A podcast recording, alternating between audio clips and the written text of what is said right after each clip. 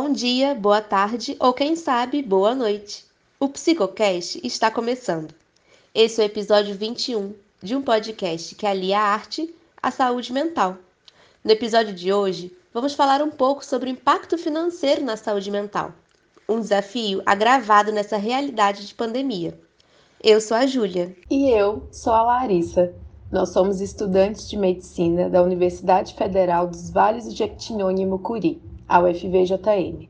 No episódio de hoje, contamos com a presença de Ana Maria Prats, psicóloga, especialista em saúde mental e atenção psicossocial, com ênfase em álcool e outras drogas.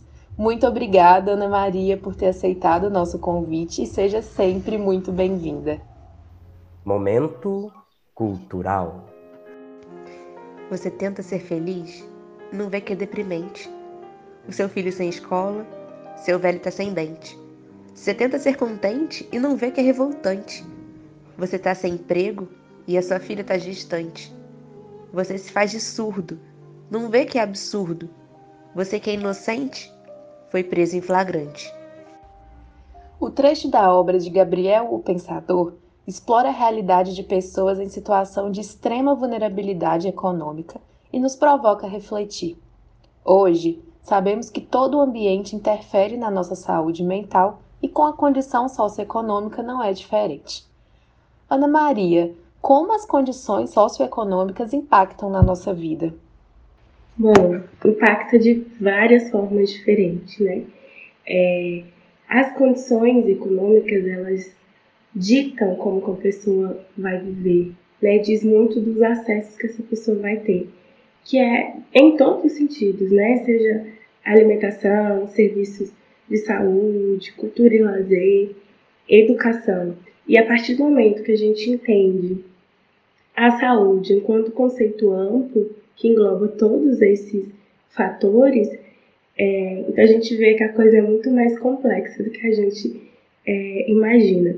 E aí, nesse sentido, eu entendo que é importante ressaltar que é, construir políticas de saúde ela não se resume e não se restringe à construção do SUS, que é extremamente importante, mas que a gente precisa pensar outros setores, como por exemplo o SUS, o Sistema Único de Assistência é, Social.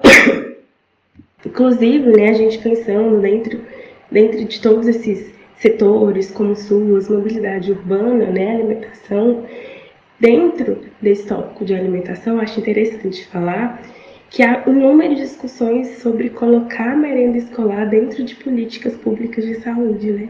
entendendo a importância da nutrição e da alimentação é, para o indivíduo como, como um todo, né? que está ali não só para nutrir o corpo, mas que cumpre uma função muito maior, inclusive de, de incentivar a agricultura familiar e, e é, questão de gerar renda, né? Também assim, para é, as famílias. Eu gosto muito de um conceito de chamado vulnerabilidade estrutural.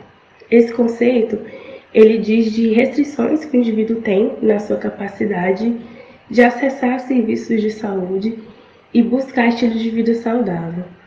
Esse e quanto mais as pessoas, conforme as pessoas vão estando dentro de posições né, sociais hierárquicas, é, que é essa caixinha né, que a sociedade coloca as pessoas, assim, é, mais se acumulam esses níveis de, de vulnerabilidade, né? essa vulnerabilidade aumenta, né? Por exemplo, uma mulher preta que mora na periferia, né? É diferente o processo dela, as vivências dela, os acessos que ela tem, é, todos esses aspectos que eu falei, é muito diferente de uma mulher que vive no centro da cidade, que é completamente diferente de uma família ribeirinha, de uma família quilombola, de uma família que vive numa comunidade rural. Então, os acessos que essas pessoas têm são diferentes. Né? A forma como elas acessam esses serviços, a forma como elas têm um estilo de vida é, é, é diferente, inclusive pelo território. Então, o território também é muito importante, né? Entender que realidade é essa desses territórios entender como que esses fatores ditam e condicionam a vida das pessoas. É, e voltando aí nesse conceito de, de vulnerabilidade estrutural, é, eu acho muito interessante que nos países europeus, assim, quando uma pessoa tenta, faz uma tentativa de suicídio, chega para triagem, para esse acolhimento, dentro do questionário, eles perguntam coisas como: você tem dinheiro para pagar aluguel? É, você recebe algum benefício do governo? Você. Como que é a sua alimentação? Você cozinha? Você tem acesso a gás? Tem fogão? Porque são pontos extremamente importantes, até porque né, índices aí demonstram que 80% dos suicídios eles são cometidos, eles acontecem em países pobres. Então, é, é muito estudado como que, que, que esses fatores influenciam na vida, no adoecimento é, é, da, das pessoas. É muito amplo, realmente, quando a gente pensa né, nas vulnerabilidades sociais, no impacto das condições socioeconômicas e como elas divergem né, de indivíduo para indivíduo. Quando a gente pensa é, em obstáculos socioeconômicos, como por exemplo a estabilidade econômica, né? Que a gente tem passado agora por uma situação de crise econômica. A gente tem aí uma dificuldade bem grande em manter o bem-estar da população, assim como o bem-estar mental da sociedade. Pensando nisso, quais os impactos na saúde mental são mais comuns nas pessoas afetadas por, né, por uma situação de crise econômica, como a gente tem visto hoje na pandemia de da Covid-19? A pandemia ela veio aí e em vários sentidos foi um contexto de grande controlabilidade, né? A gente não tinha perspectiva de futuro, de muitas incertezas. Foi um contexto extremamente estressor. E aí, retomando novamente aquele conceito de vulnerabilidade estrutural, entende-se que é, os impactos de eventos aversivos, ele é muito maior sobre indivíduos com níveis mais elevados de vulnerabilidade estrutural. Né? E aí, como exemplo, tem é, a pandemia. Então, como as pessoas, apesar delas reagirem de maneiras diferentes diante de uma mesma situação, mesmo que essa situação seja muito estressora, algumas delas podem responder mais intensamente ao estresse da crise. Então, quando a gente fala que esses impactos eles são maiores em indivíduos com níveis mais elevados de vulnerabilidade, é, a gente está falando dessas pessoas que se encontram dentro desses contextos de maior grau de incontrolabilidade, né? Que tem menos controle, que as coisas fogem ali muito das mãos delas, né? Então, é, veio desemprego aí na pandemia. Né? Aumentou o índice de desemprego, aumentou o índice de pessoas é, passando fome. Então, as pessoas têm já, já era esperado que as pessoas, no geral, pela pandemia se sentissem mais ansiosas, mais estressadas, mais irritadas.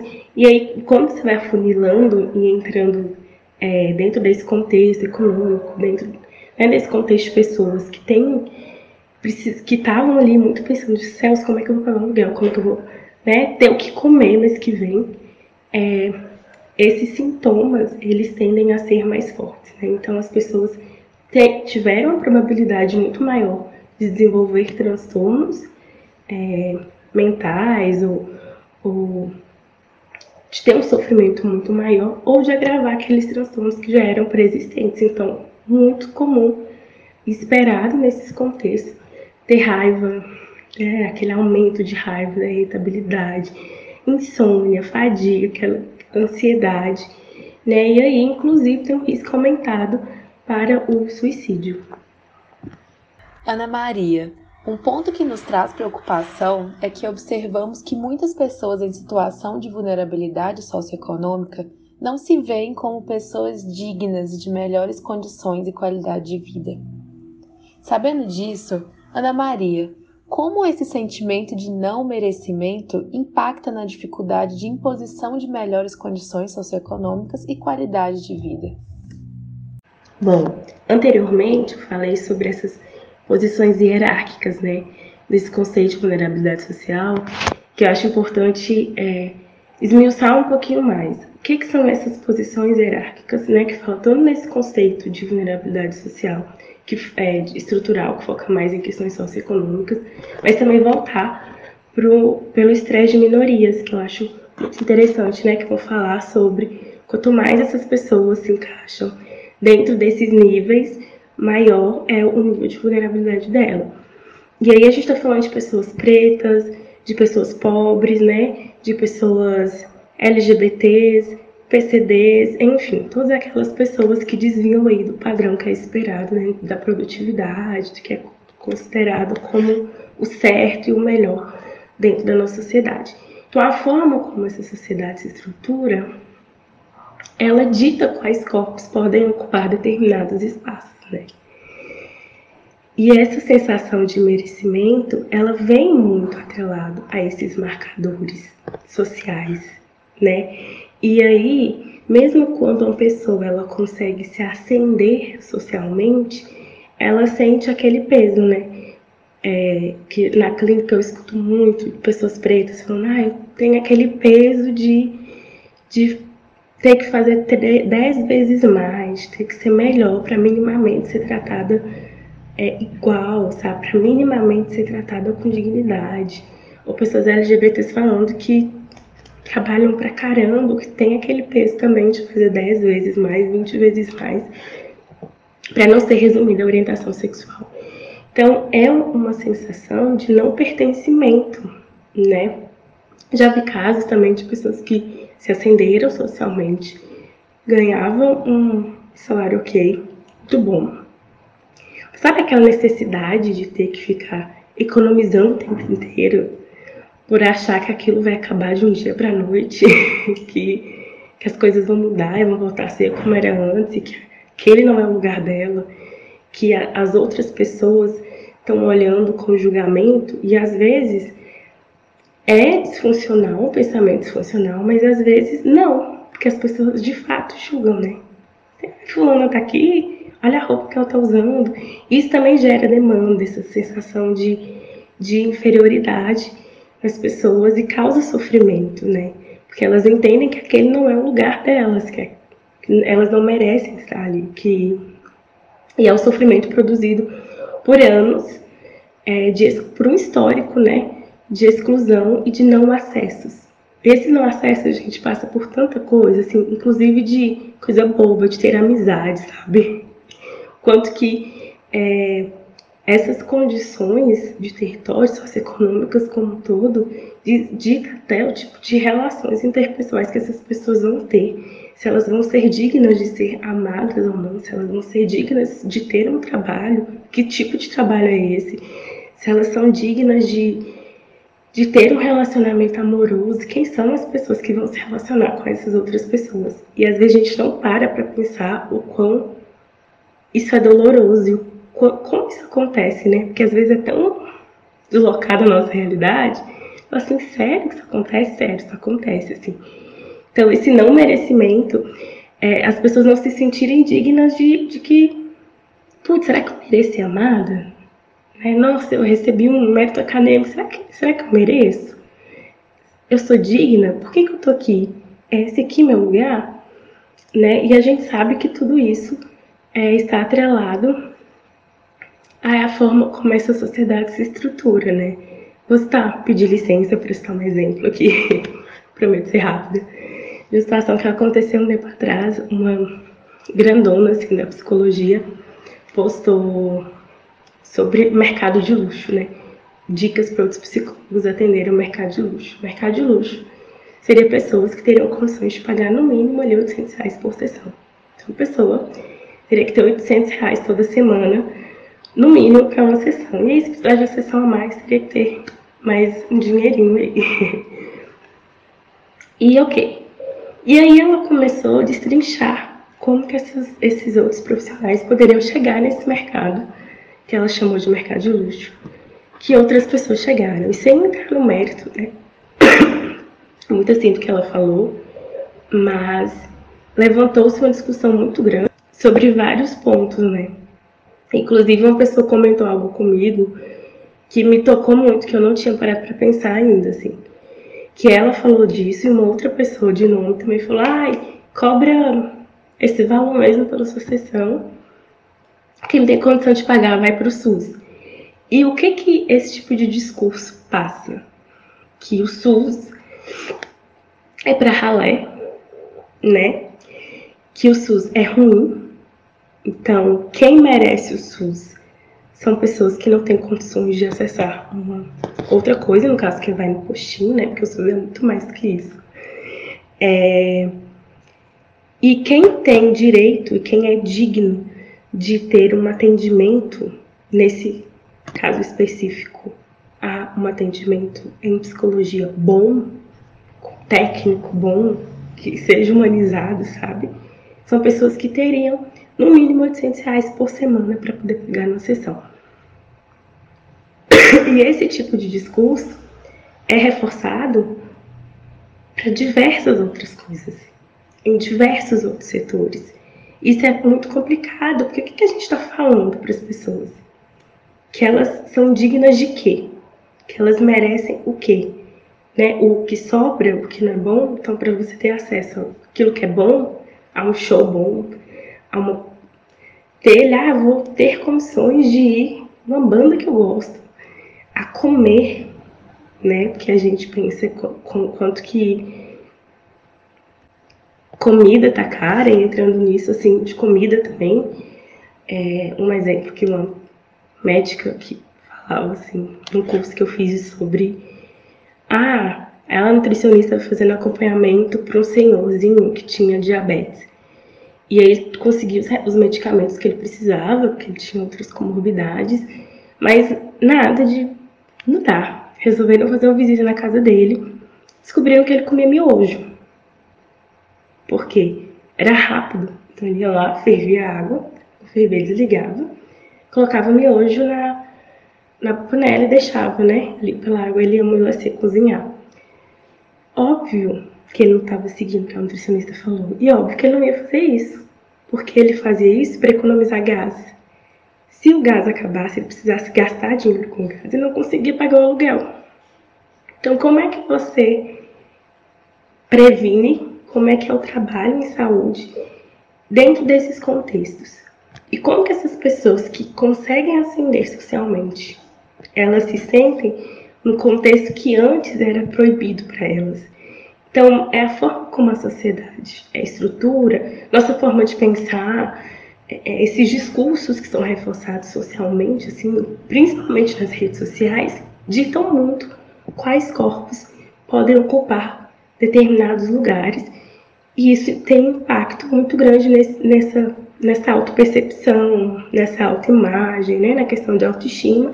Inclusive, influencia como que essa pessoa se relaciona com dinheiro, que inclusive pode ser algo que pode vir a ser patológico, inclusive. Essa sensação de não merecimento é algo que realmente a gente não costuma escutar por aí as pessoas comentando diretamente.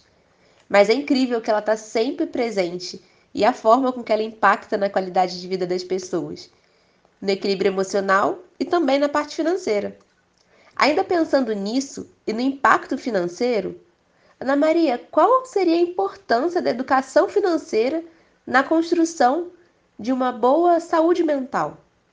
Bom, acho que antes a gente precisa ressaltar aqui falta de organização financeira é diferente de não ter condições. Né? É muito doido a gente pensar que a maior parte, ou que parte exorbitante da população brasileira vive com menos de 500 reais assustador. O que, que é 500 reais hoje, sabe? Nada. Então, é, quando a gente fala sobre educação financeira, é, é importante ter essa parcimônia, né? E diferenciar, olha, a falta de organização financeira é diferente de não ter dinheiro, de não ter condições.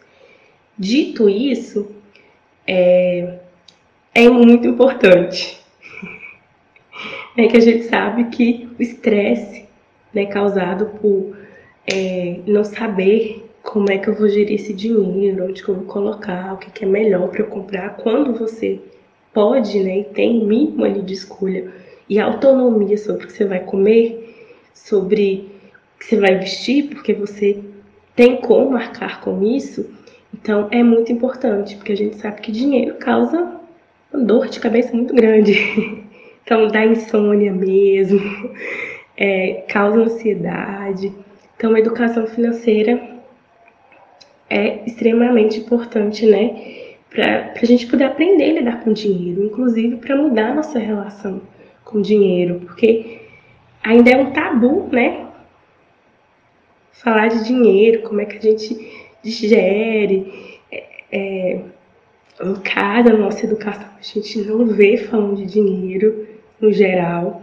É, inclusive, isso vai para algumas profissões, principalmente profissões que são voltadas para o cuidado, profissionais têm é, dificuldade de precificar, sabe? Porque acho que é errado cobrar. Dentro do, da faculdade de psicologia, a gente via muito isso. Ah, porque a gente não pode negar atendimento. Ah, porque a gente pipipipopopó.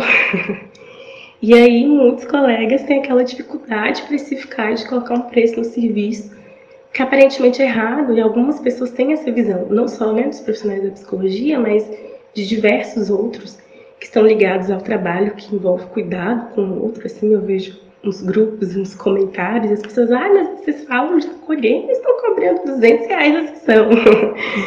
é, tipo assim, vocês estão querendo é extorquir e tal. Não é. Então, essa própria relação que a gente tem com o dinheiro, né, no geral, todos nós temos dificuldade de lidar com o dinheiro, e, e é essa questão cultural mesmo, do que, que o dinheiro significa e representa é, para a gente. Então, ainda de certa forma é um tabu. Mas é ruim, porque, como todo tabu, ele dá dor de cabeça, dá insônia, causa ansiedade. É, a gente vê que tem pessoas que né, tem um risco aumentado em cometer suicídio. Então, a educação financeira, ela vem como forma de prevenir todas essas questões, né, e de ajudar, inclusive, pensar formas, planejar o futuro. E é, é interessante que, quando a gente fala de pessoas que, têm depressão, uma, uma das formas que a gente é, faz em terapia é isso, né, criar metas é, pensar, vislumbrar para o futuro. Muitas vezes tem dificuldade. As pessoas têm dificuldade porque muitas dessas metas estão atreladas a dinheiro e aí elas, elas não sabem gerir o dinheiro e aí é, meio que retroalimenta esses sintomas né, de algum transtorno que essa pessoa tem. E aí a gente tem que parar, voltar e falar, não, vamos pensar finanças e mexer com suas finanças para depois a gente seguir com outras partes assim, do, do tratamento, sabe? Então é importante é, dinheiro é neutro.